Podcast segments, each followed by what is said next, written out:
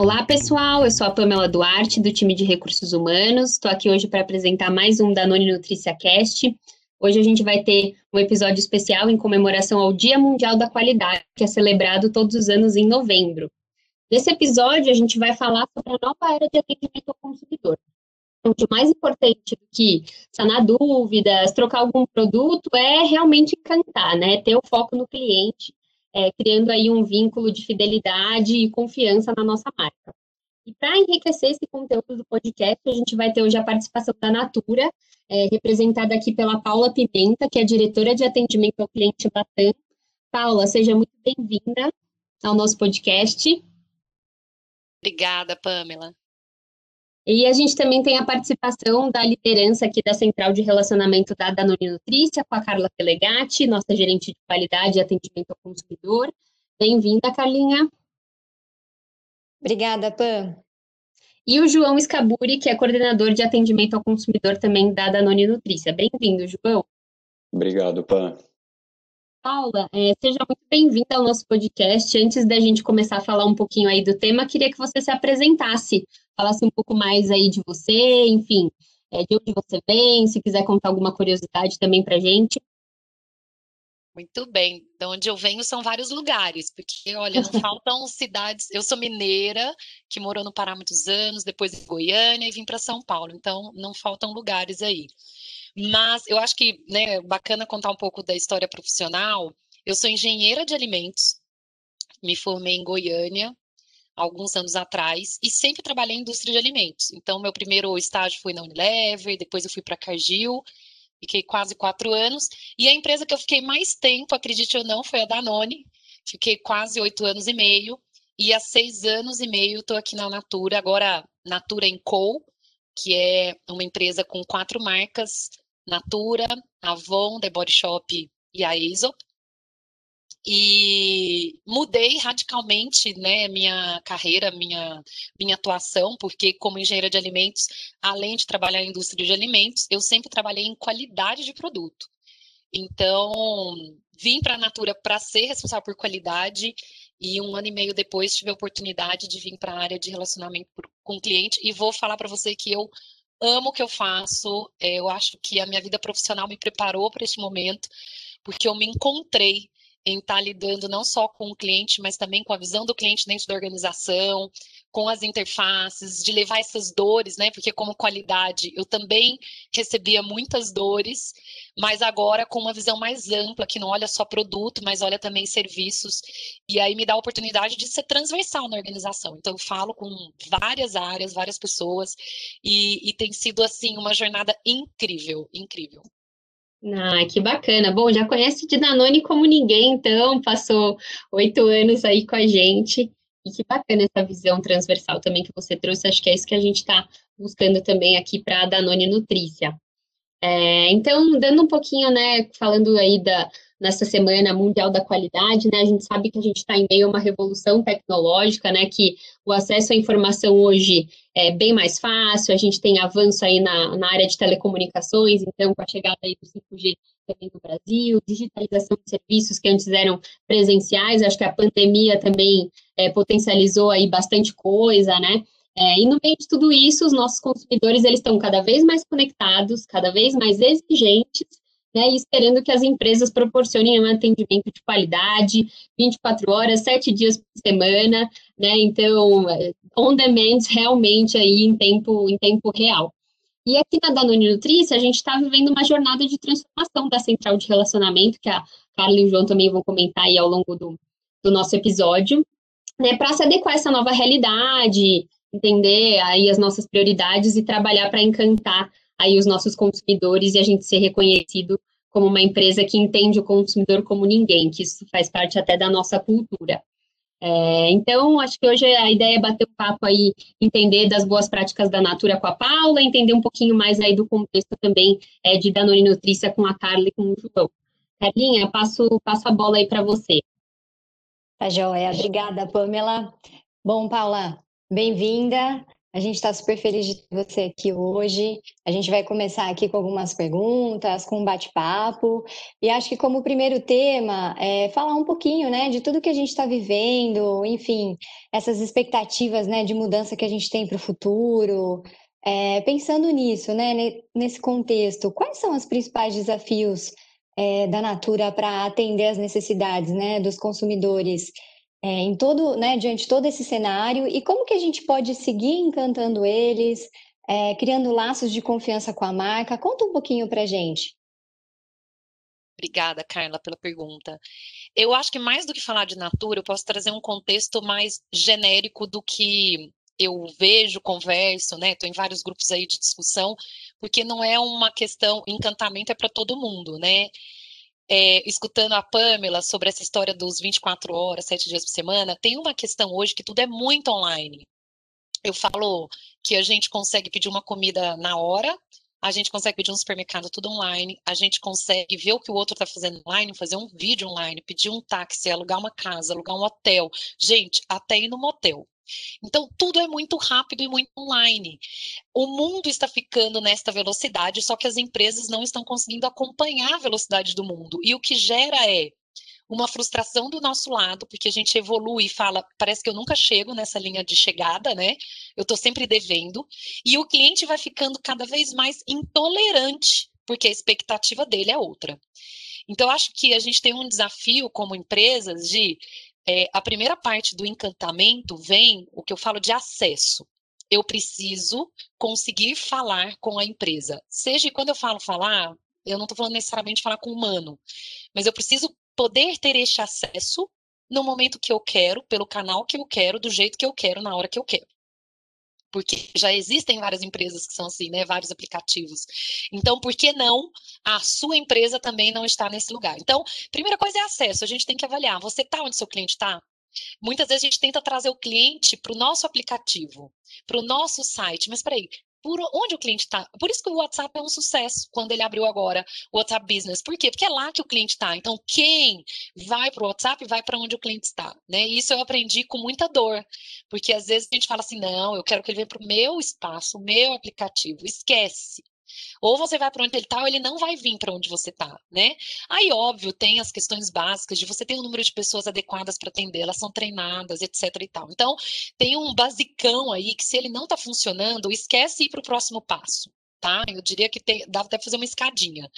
É, o segundo passo é assim, ok, ele conseguiu chegar, estou com os canais, mas eu estou resolvendo? Porque ninguém, eu, olha, gente, cá entre nós, vamos botar tapete vermelho para quem dedica tempo para ligar num 0800. Ninguém acorda de manhã e fala, uhul, hoje eu vou ligar lá no 0800 da empresa X. Não existe esse sentimento, porque ninguém liga para elogiar. Aliás, você conta nos dedos quantos elogios tem. A pessoa liga porque ela está com dúvida, ou ela está com problema, ela quer uma ajuda, ela quer um suporte. Então, não adianta, a pessoa que já chegou já não chega feliz, e se chegar e a pessoa não resolver, pode saber que ela vai ficar insatisfeita. Então, existem alguns, algumas pontos que é, fazem com que o cliente se sinta mais engajado. Então, primeiro é, eu não ter que explicar meu problema duas vezes. Eu quero ter a oportunidade de desabafar. Deixa o cliente falar. E por isso que muitas vezes o canal de voz, ele continua ainda sendo muito forte nas empresas. Porque no chat, no WhatsApp, você não consegue desabafar como você faz por telefone, né? O desabafar, ele vai falar mal do problema que ele tá e da sua marca. Depois ele quer um pedido de desculpa. Isso encanta, é incrível. Tem uma pesquisa que traz seis pontos de como você encanta o cliente. Acreditem, o que eu estou falando está nessa pesquisa, tá? Um pedido de desculpa, um muito obrigado, que o problema não se resolva novamente. Tudo isso encanta. Mas eu vou além. É, eu acho que então, resolvi, é, fiz um pedido de desculpa, etc e tal, beleza. Mas hoje em dia tem um ponto muito, muito importante que se chama transparência. E a gente precisa ser muito ético nessas conversas. Porque se a gente quer induzir o cliente a algo que nós queremos e depois ele descobre que aquilo não era o melhor, isso vai trazer um problema para a marca, para a imagem, para a fidelização. Então, acho que a palavra transparência também ela tem que fazer parte dessa relação. E quem é que o cliente procura quando está com problema? O atendimento. Então, quem é que representa a marca?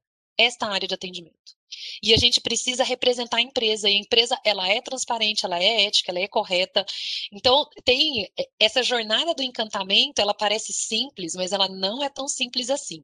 Até porque, de acordo com a Disney, uma das coisas, é, um dos fatores que fazem com que a gente se encante com a empresa é a constância.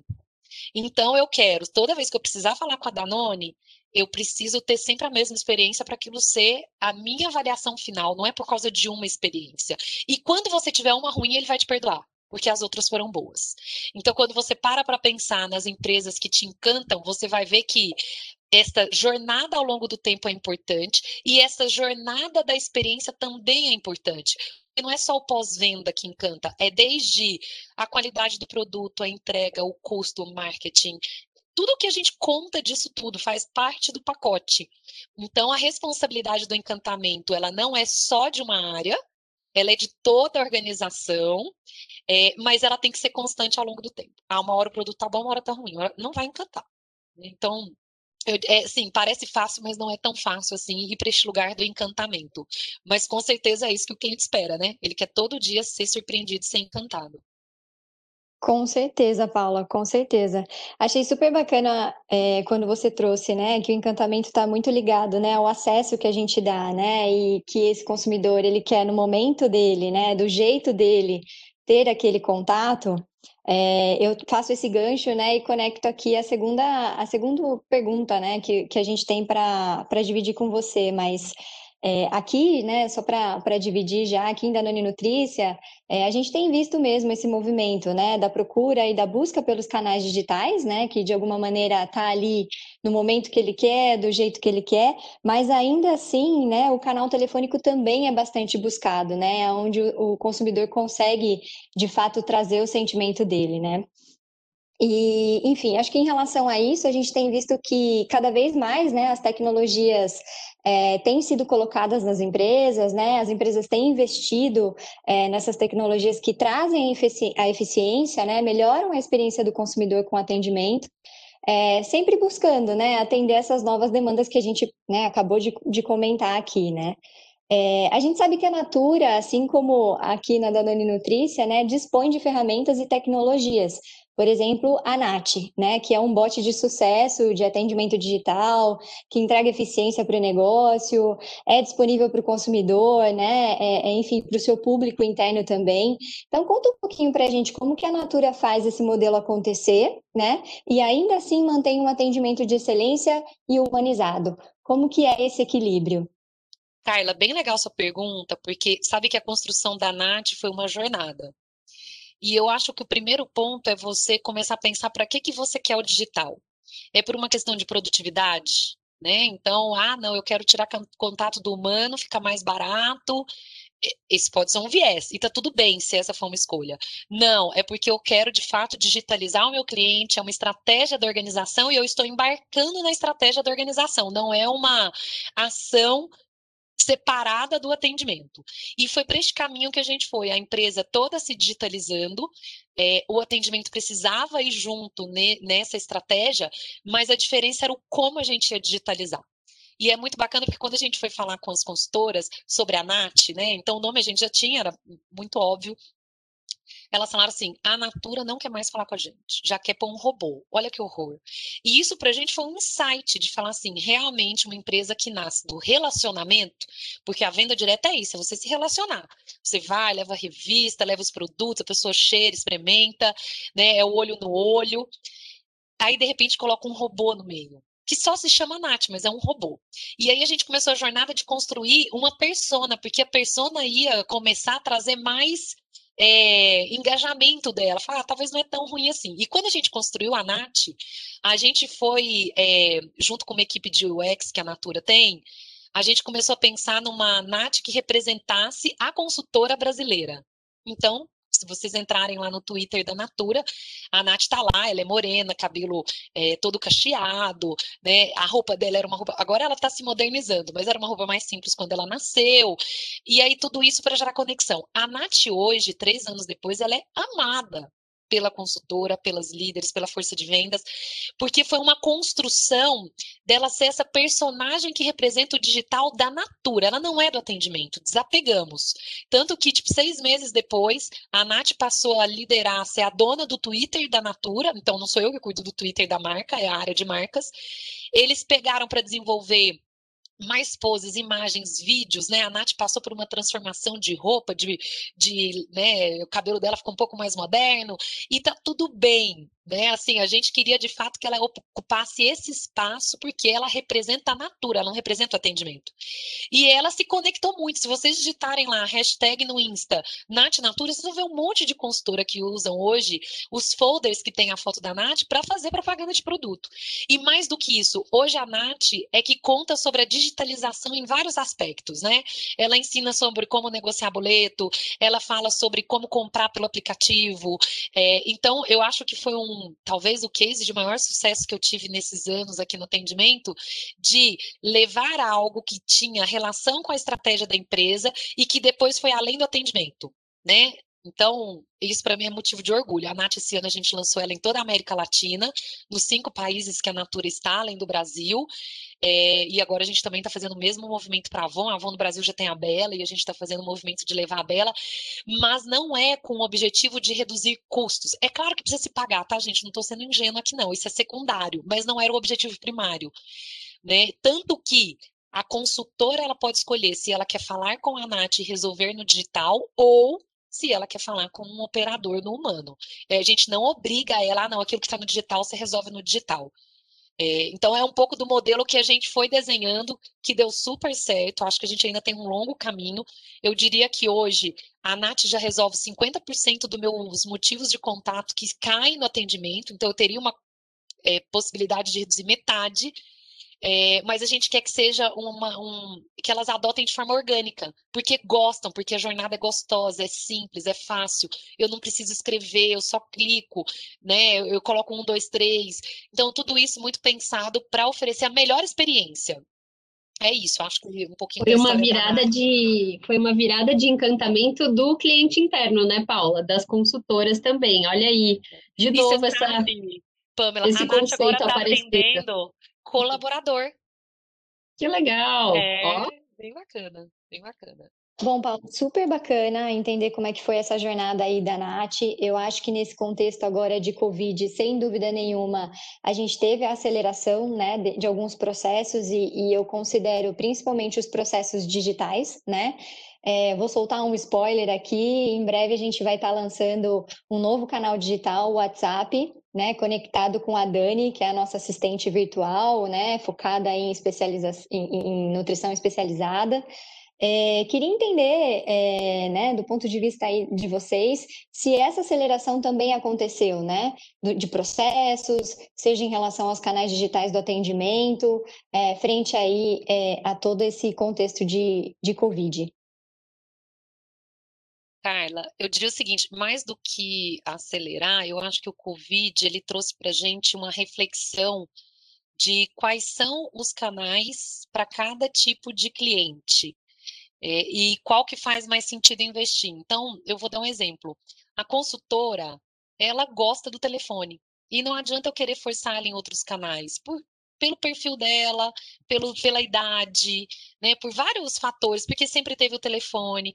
O cliente do e-commerce, ele já gosta mais do chat, ele já vai direto no site, ele não quer falar com ninguém, ele quer resolver. É, então, eu acho que mais do que, porque o que não falta são opções de canais. Eu acho que o desafio é qual canal, para qual cliente, de que forma. E aí, você acertando nisso, você consegue, inclusive, ter eficiência, porque se você oferecer todos os canais para todos os públicos, você vai acabar tendo um custo que é muito alto. O WhatsApp é um canal caríssimo, porque normalmente os clientes ficam mais tempo no atendimento. Então você tá lá, aí o telefone tocou, você vai parar de conversar e você vai atender alguém que chegou na sua casa, você vai ajudar seu filho, ele te flexibiliza nesse sentido que, que acontece? No telefone, não. Ou você fala e resolve, ou você vai ter que desligar. Então, o, o, WhatsApp, ele tem uma característica que o tempo médio de atendimento se torna muito maior, ele ocupa mais tempo do operador. Todas essas análises são importantes para falar assim, para quem eu vou abrir o WhatsApp? Então, a gente testou. A gente agora abriu é, e tudo tem um custo adicional, mas vale a pena. Para quem é franqueado da Natura, tem a loja do Aqui Tem Natura, e para as consultoras que a gente classifica como diamantes, elas agora transbordam do bot do WhatsApp para o humano, porque o WhatsApp só tem o bot ainda, não tinha o transbordo. Então a gente está escolhendo qual público a gente vai oferecer. É, até para ter uma certa valorização de falar assim, nossa, eu sou consultora diamante, então eu tenho acesso ao WhatsApp com o operador. Então a outra que é ouro, prata, fala, ah, eu tenho que chegar no diamante para também ter o mesmo benefício. É, então eu acho que é um pouco esse exercício. Eu estava tendo uma reunião com uma empresa de de tecnologia nessa área de bots, WhatsApp e tudo mais, eles não são só WhatsApp, e é incrível, porque ele falou assim, para cada país, não necessariamente é o WhatsApp. Ele até deu exemplo lá na América Central, ou outra ferramenta que utilizam, tem lugar que é Telegram, tem lugar, Estados Unidos, por exemplo, é o do Facebook, lá o Messenger, não existe o WhatsApp. Então, essa análise é super importante fazer, né? O seu público, o seu cliente usa qual meio? Investe nele. Né? Com certeza. Vai ter um, dois que funcionam muito bem e é o que ele quer, do que ter cinco, que é só para você falar que você é omnichannel. Com certeza, não. Essa análise estratégica, ela é de fato super importante, né? Para a gente de fato olhar para a eficiência sem perder o encantamento, né? Acho que essa é a grande, a grande sacada, né? Enfim. É, e exatamente isso que você comentou de ter essa segmentação do seu público-alvo, né? Entender qual que é o canal que cada persona está mais suscetível a utilizar, eu acho que é um dos pilares aí, né, dessa estratégia de digitalização, de se tornar omnichannel, acho que super conecta aí com o que a gente está falando, né? É, falando um pouquinho então da voz do consumidor, né? Hoje a gente sabe que a central de relacionamento, as áreas de atendimento é quem realmente está dando a cara a tapa ali para o consumidor, né? E aí a gente tem uma oportunidade de coleta de informações, de dados muito rica, né? É, eu queria entender agora um pouquinho contigo, Paula, como que na Natura vocês dividem a voz e a dor do consumidor com, com as áreas do business? Eu vi que você comentou que é, isso tem que ser algo né, da companhia como um todo, né, a qualidade permear em todas as áreas da, da empresa. Isso está muito ligado também com, com o programa nosso de iCare aqui da, da Danone Nutrícia. E a gente até está lançando agora para o próximo mês um Consumer Committee, que a gente está juntando essas áreas mais que tem esse contato mais próximo com o consumidor, compilar tudo em um em um comitê e trazer para o business, né? Então eu queria entender contigo o que que, o que, que a Natura faz para para propagar a voz do consumidor e trazer as dores e como que vocês atuam em cima disso, é, olhando para essas informações que vêm do atendimento, que vêm do, do, do WhatsApp, do chatbot, enfim, como que vocês lidam com tudo isso? Obrigada, João, pela pergunta. Então, aqui na Natura, já há bastante tempo, acho que há mais de 10 anos já, a gente tem dois comitês que são super importantes é, relacionados ao cliente, né? Porque a gente não fala só consumidor, porque a gente tem diferentes tipos de cliente. Um é um, um comitê semanal, chama Fórum Tático do Cliente, ele acontece é, uma reunião de duas horas, onde a gente leva uma série de informações. Já vou contar a evolução que a gente fez nessas informações que a gente leva.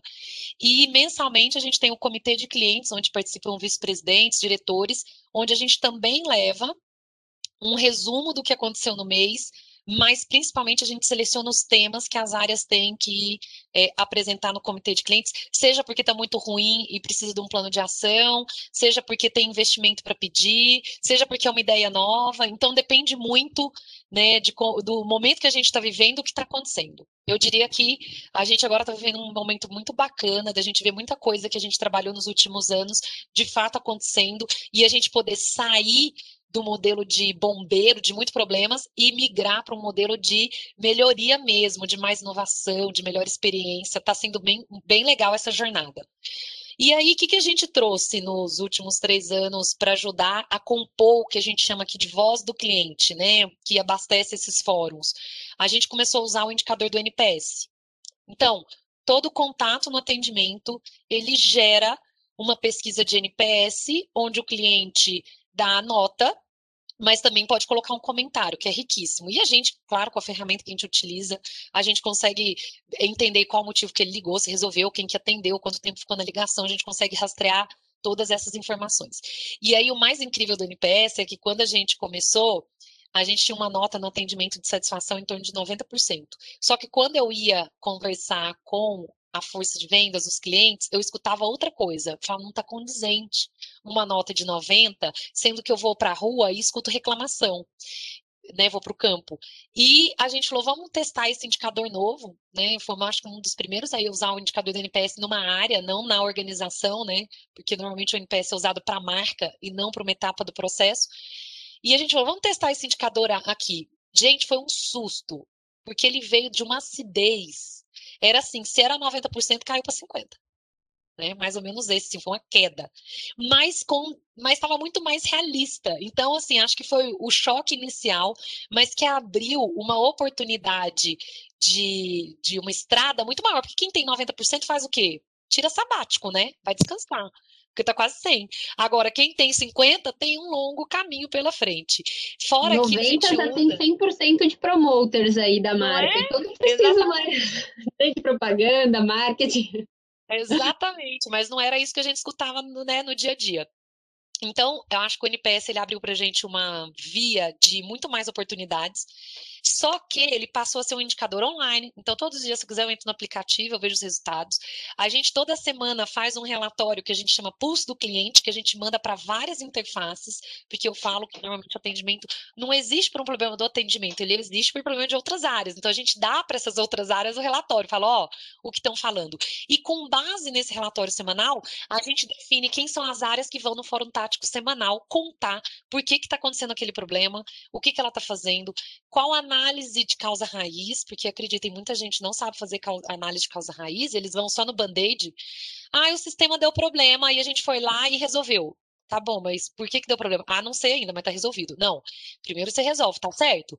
Mas agora eu quero que você volte aqui e me fale o que, que aconteceu, por que, que aconteceu, o que, que você vai fazer para não acontecer de novo. E é isso que tem gerado a melhoria contínua. Então, são fóruns focados em levar a voz do cliente, tratar o que eu chamo de ação de contenção ou band-aid para os leigos, mas também entrar na causa raiz para a gente garantir que não volte a acontecer.